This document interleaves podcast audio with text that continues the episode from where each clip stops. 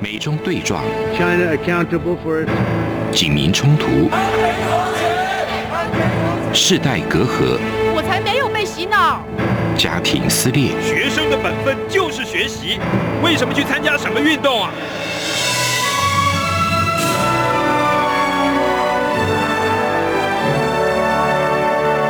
我们可以聊一聊吗？可以跟你说说话吗？我们聊聊好吗？我想好好跟你聊天。每周四晚上十点，由张明天跟大家聊聊天。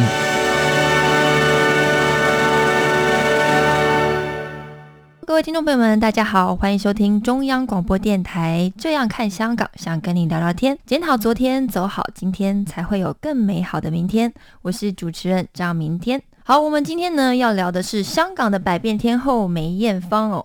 最近呢有一部同名的传记电影，在十一月十二号的时候港台同步上映。这部电影的票房呢其实是很不错的哦，在香港呢它是今年的票房冠军哦，突破了四千七百万的港币，大约是台币一点七亿元。那在大陆的票房呢，也突破了一亿元的人民币，那也就是台币的大概是四点四亿元哦。那相较之下呢，在台湾的票房是比较普通的一点点，但是呢，整体上还是很不错的。那由此呢，也可以看出梅艳芳虽然已经离开大家十八年了。但是呢，她的影响力、她的魅力呢，依然是不减的哦。梅艳芳的大胆跟独特，加上她重情重义的性格、哦，缔造了她传奇的一生。所以呢，这部电影里面对于她的刻画以及对她的诠释，有非常两极的评价。那所以呢，今天我们就要来跟大家聊一聊梅艳芳哦。那今天的来宾呢是台湾香港协会的理事长桑普律师，您好。主持人好，各位听众朋友，大家好。是你记不记得你第一次来到我们这个节目的时候，也是聊了一部电影？对，就是那个时候讲花木兰。是没错。呃，我昨天还特别再去听了一次，我觉得再听一次节目还是非常有启发性。问了你很多的问题，包括就是说政治归政治，艺术归艺术，到底能不能把它分开来看？然后还有包括了就是说，就是因为很多人去欣赏这部电影是觉得它就是一个艺术品，你不要把政治扯在一起。所以我问你，无知者无罪，你认为是有罪吗？你的答案是肯定的。当然，我还问了你一个问题，我觉得这也很重要，就是说，因为您的政治立场是非常鲜明。然后我还问了你一个问题，就是说，如果您遇到跟你身边政治立场不一样的人，包括你的亲人，然后你要如何去跟他们相处，如何应对？我觉得这些想法到现在都还是很受用的。所以我昨天再听一遍，我觉得也欢迎听众朋友们 可以回顾我们过去这个花木兰电影的节目。但是呢，我们今天要来聊另外一部电影，叫做《梅艳芳》。那上个礼拜看过。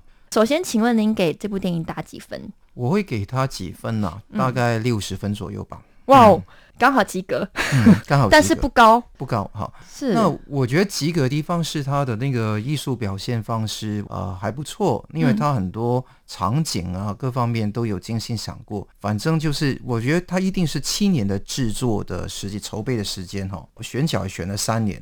所以我觉得它是一个非常认真的制作，也是很感谢导演们跟演员们的努力了。呈现梅艳芳的某一面，我觉得说是很不错的。我觉得当然它有缺乏的地方了，那缺乏的地方待会我们会详细讲。但我觉得重点是少了一些东西，跟错了一些东西。尤其他比方讲到梅艳芳，她跟一个后藤先生的一个经历，其实那个是虚构的一个姓名嘛。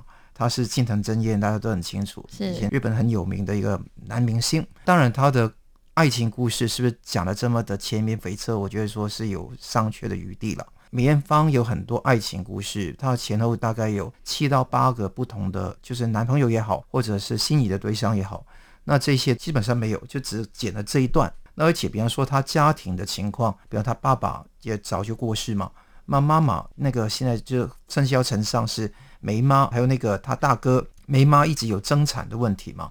那大哥现在有商标的问题，希望找他麻烦嘛，就不是找他，是找安乐电影公司麻烦嘛。嗯那所以这个地方你会感觉到，哎，是不是有意的避开这些东西，光谈那个梅爱芳之间的事？有些事情避重就轻的讲，比方说那个掌挂事件，那有很多细节在后面，因为牵涉到两个黑帮之间的一连串的那个仇杀的问题，嗯。那那个地方好像琢磨的就不敢去碰触太多。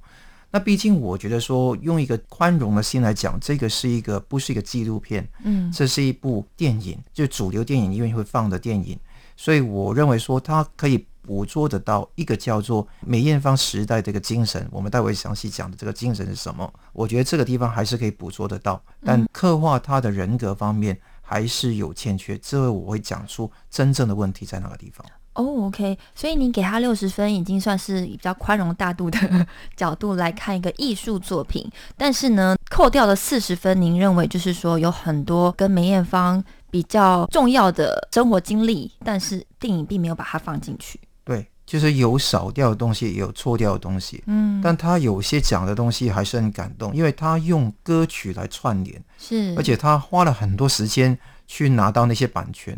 最后那首歌是开始那一幕跟最后那一幕是相辉映的嘛？嗯，就是讲那个夕阳之歌。是，那那个时候很感动。那那个时候拿这个版权也掐糖了，非常认真。嗯所以我觉得电影方面做到这个地方其实也不容易，但在艺术创作上还是有欠缺的地方，可以多改善。是，那接下来我们就是想要来听听您在您眼中的梅艳芳是什么样子，因为相信桑普先生您的生命经历里面应该是经历过梅艳芳的起跟落，在你心目中，呃，梅艳芳的精神或者是她的样子是什么？她是一个被誉为乐坛大姐大嘛。如果说用一个字来形容的话，是女侠的那个侠，侠义的那个侠。我觉得这个地方要拍得出来，我觉得才是一个把她的精神显现出来。梅艳芳从小在一个比较贫穷的家庭出生，单亲家庭。她在那个呃演出里面，她以前叫伊娜，就是很小的时候跟伊华，就是跟她姐姐一起去街头卖艺，所以以前的小时候就歌女了。歌女都是那些不读书，而且在那边街头卖艺的人。那后来读到中医就辍学，就没有再读。没有在读的时候，他就积极的去做不同的事情。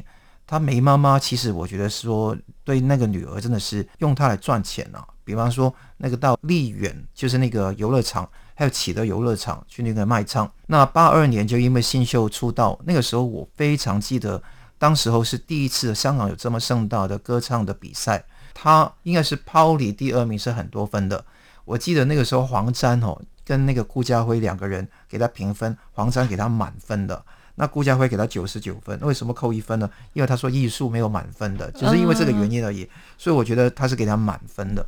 然后他录音基本上很快，就是在电影上面也有讲说很快录好一首歌。对，那第一首歌是《心在》的，我记得那个小时候都那个画面都在，那个叫《香城浪子》。香城的香港嘛，香城浪子那个时候是黄日华在演的，主题曲就是这一首《心在》。那就八三年、八四年开始红了，八四年有《似水流年》了，八五到八九年横跨这个时间，每一届的最受欢迎女歌星都是梅艳芳，而且那个时候是什么四百斤、八百斤啊，十十几百斤啊的那个唱片的年代，那个时候没有真的网络，所以那个时候非常赚钱。而且是巡回各地，我们香港是叫登台了，所以都到不同地方去登台。那新加坡、泰国，最重要是日本，那他也会学唱日本歌。那那个时候跟张国荣都是同属于华星唱片嘛，那到各地去登台。我觉得给我感觉是她是一个女低音，她是跟台湾熟悉的蔡琴，或者说大家熟悉徐小凤比较像，嗓子比较低音，感觉很有磁性。而且唱那些别致的疑惑是非常感动，到现在整首歌都会背的。现在也是非常的感动，因为他唱得出那种沧桑。嗯，因为唱慢歌你唱不出那种沧桑感是不行的。那他唱很好，之后他八六年会演绎出那种唱得出唏嘘，对唏嘘沧桑，对，就是戏剧里面有讲啊，电影里面讲。那快歌讲出那一种前卫、那种奔放，所以他跟张国荣唱快歌都是很不错的。这一种能力，我觉得给我感觉是梅艳芳是一个非常努力去尽自己生命的人。那他也获得这一些机会去发展，但他最重要的是，他失落的时候，他遇到挫折，就是掌瓜事件之后，他一度是失落。那影后的光环、歌后的光环没有的时候，他也懂得存钱，之后服务社会、公益。而且更重要的，他也不是这个完全标榜政治中立的啊，他也是对于政治上面、对于中国的问题、对香港问题热心。我觉得这个事情他也提携后进，所以他侠方面的地方，从他乐坛里面也是帮其他人上来啊。那另外一方面，也是在整个社会国家，也是他对香港也有一定的建设跟贡献，这个一点都不简单。从一个非常 humble background，一个非常谦虚的、比较啊贫穷的背景，一直到这么的能够为社会公益服务，这个每一个人都可以选择的很好。这个是每个人选择，这个也是梅艳芳的选择。嗯，你刚刚用了一个字叫做“侠”。这部剧情的女主角，他们找了王丹妮来饰演，所以就要问您一个问题：您觉得王丹妮饰演的梅艳芳，你给她打了几分？我给她蛮高分的哦，啊，我给她非常高分的，我给她可以达到八十五、九十分的。嗯哼，因为王丹妮饰演的角色功力很深厚，她是一个模特出身，嗯，但她的有些背景跟梅艳芳很像，你自己看看，她也是单亲家庭。嗯，她是二十四岁的时候，嗯，就有那个意外怀孕，生命也是很坎坷，带大一个小女孩，跟女孩就视如己出，她没有跟以前那个呃男朋友在一起了啊。但是她可以肯定的是，她有些地方单亲，而且从贫寒出身，那也是很辛苦的打拼。其实那个时候很像，一看那个样子，你看来看去，觉得他不像梅艳芳。嗯，你跟我都看过那个电影吗？感觉他讲话的那个声调。嗓门咬字的那个方式很像梅艳芳的方式，对，还有几个角度很像梅艳芳，对，而且他的脸庞也是很像梅艳芳，演出来气质也很像，那个做事的反应，我相信他看过很多梅艳芳的那些访问、电影、歌唱比赛，她去学，所以他那个时候密集很多人训练了他六个月的时间，把他训练成为一个可以从模特儿变成演戏的，而且他也非常的努力。你当时有一个叫廖启智，就是一个以前的一个演员，嗯，还有那个赵增熙是一个音乐总监，还有另外一个是叫舞蹈的，一个叫舞蹈，一个叫音乐，把他塑造成为真的非常能演活这个角色的人。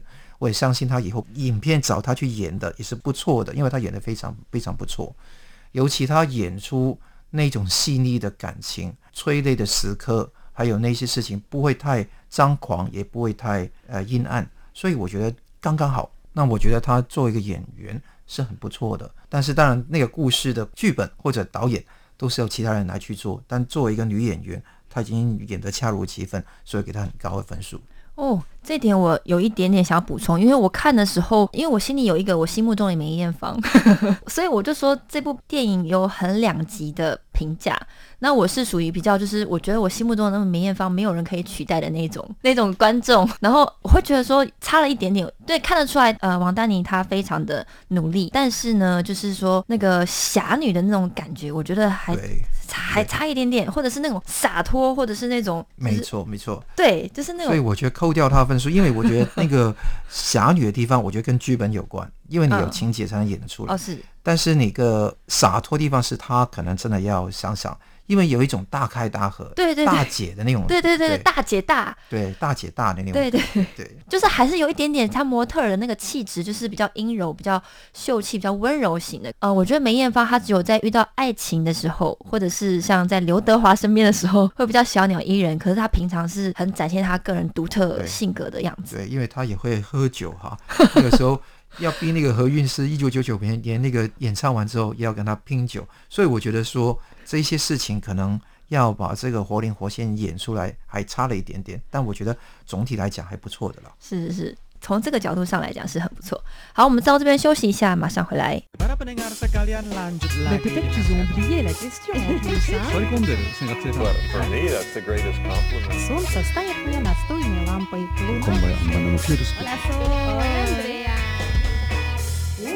无论你在世界的哪个尽头。请你跟我这样做。哦哦哦 Turn on your radio。阳光 RTI。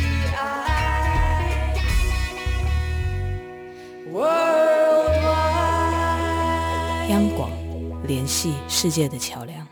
欢迎回来，现在是这样看香港，想跟你聊聊天的时间。我是主持人张明天。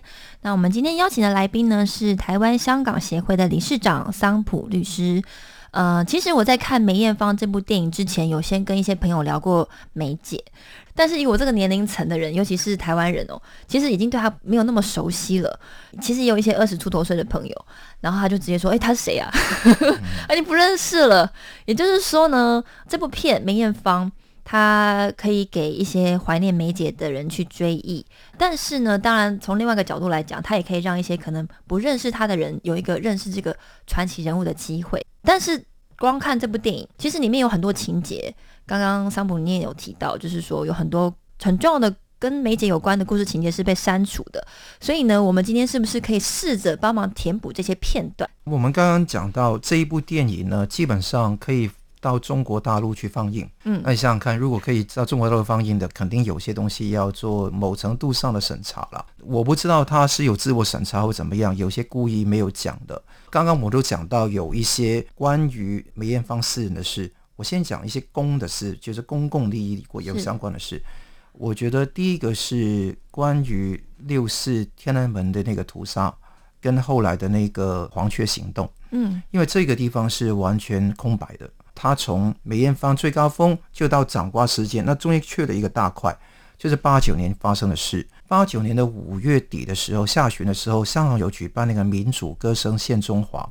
我相信他的身影，他的歌声，你现在看 YouTube 都可以看得到。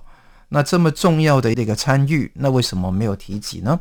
那到六四的屠城真的发生了，那北京天安门大屠杀，那他也是第一个，也是跟智联会紧密合作，也跟司徒华等人紧密合作，试图在加拿大举办一次筹款的一个晚会，但因为各种原因没有办法办成，但是非常的热心。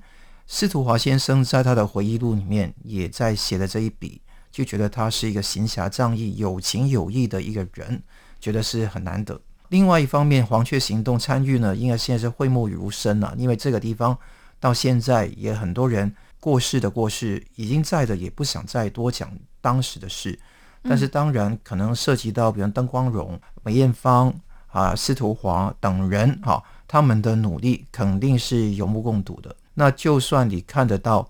当梅艳芳啊女士她零三年逝世的时候，零三年十二月三十号逝世嘛，那那个时候之后举办的一个出殡殡葬的仪式啊，葬礼里面邀请了穆尔开西来到香港，当时的香港政府还是批准他进来的，所以你看得到那个梅艳芳也是会泽很多的那些跟中国民族运动有关的人。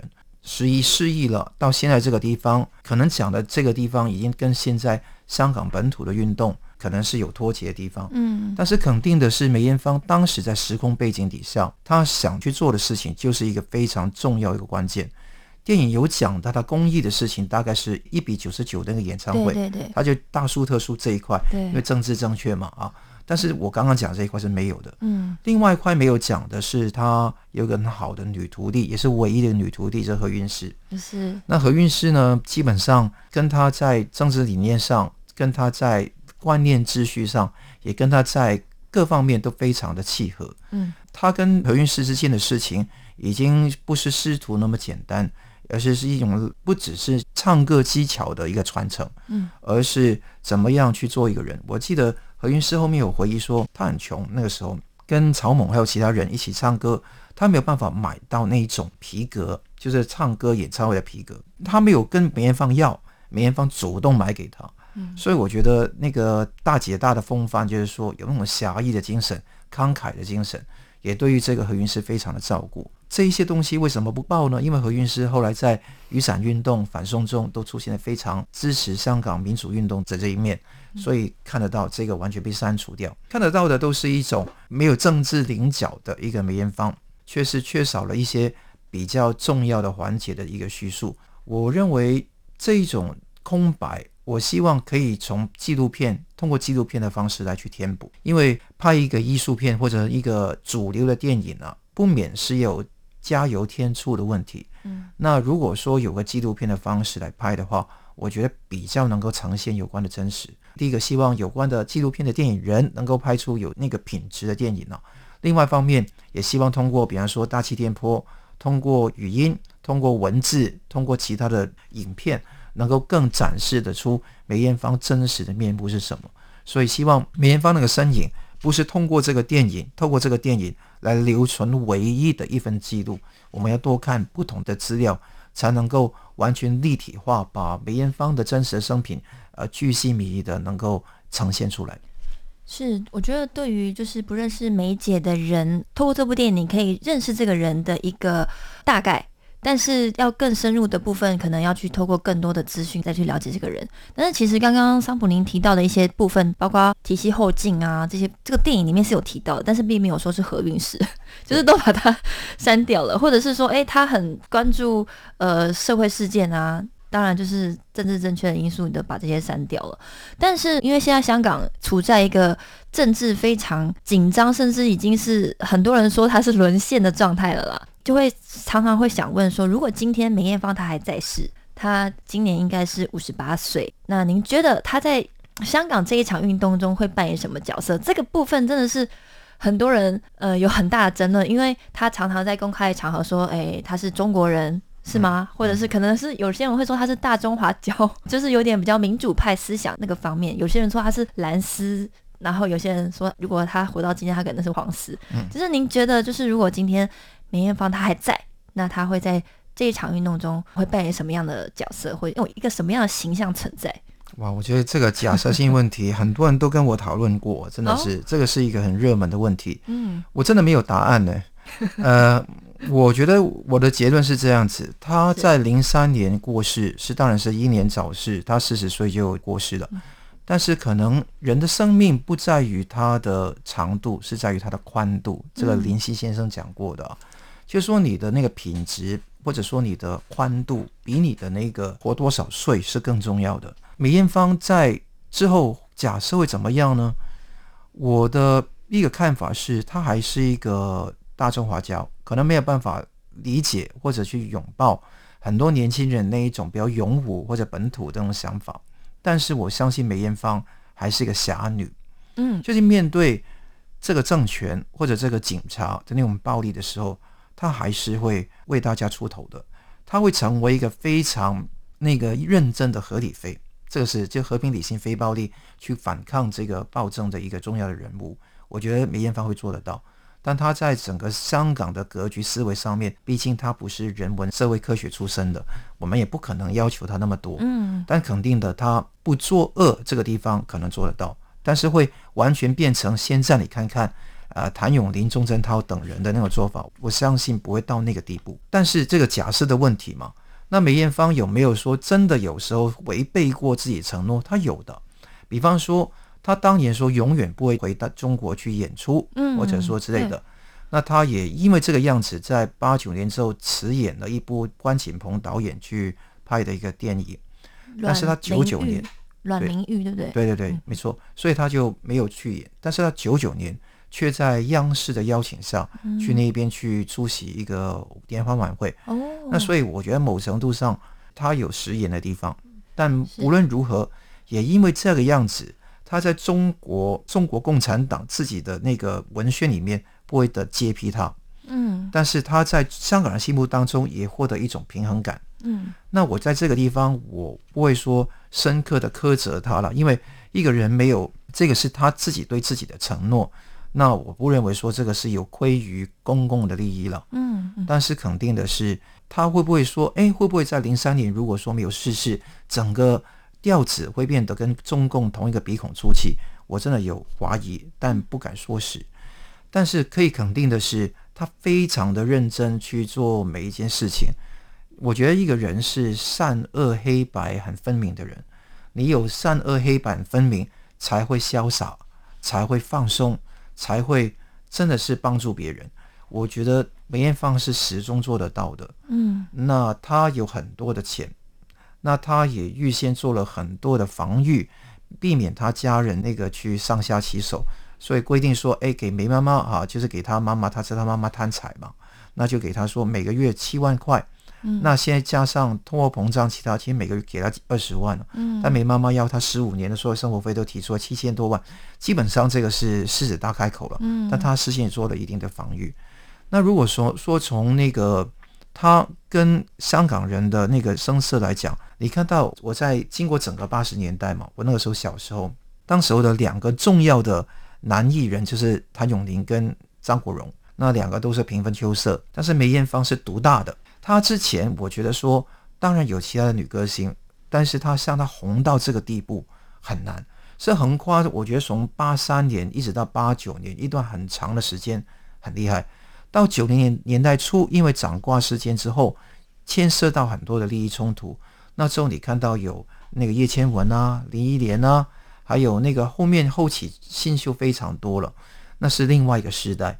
所以我们看大概每五年到十年就是一个歌唱的黄金时期，他真写到赚到钱，也用他的钱去帮助别人。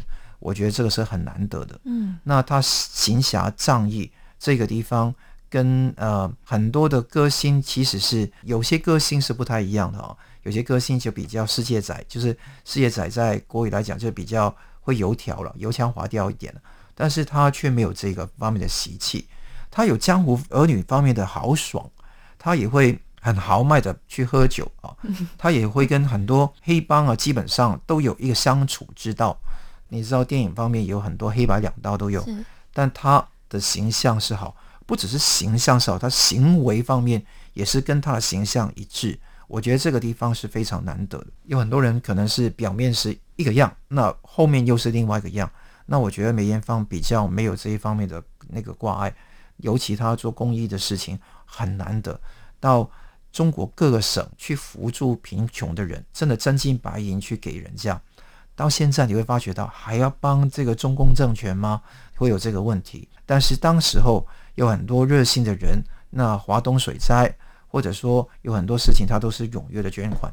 所以某程度上，我觉得她是一个侠女。那侠之大者，就是在于能够潇洒的过自己人生，而且更重要的是在苦难中体验到别人的痛苦。那能够潇洒的过人生是。金庸小说的境界，能够好好去体验到痛苦之中，能够寻找到自己跟别人的自由，就是古龙的境界。那能够做到两者具有的，可能梅艳芳是数一数二的一个女明星，甚至是明星。是像这样子的，呃，梅艳芳的这个精神，我觉得非常非常难得的。有一个名词叫做“九十后的梅迷”，就是我觉得天哪，她已经离开呃世界这么久了，可是呢，在她不在世之后，还有她的歌迷，我觉得这个精神到底是什么样呢？我们可以留在下一节目再继续更深入的探讨。那我们今天非常感谢桑普律师啊，那也非常谢谢听众朋友们的收听。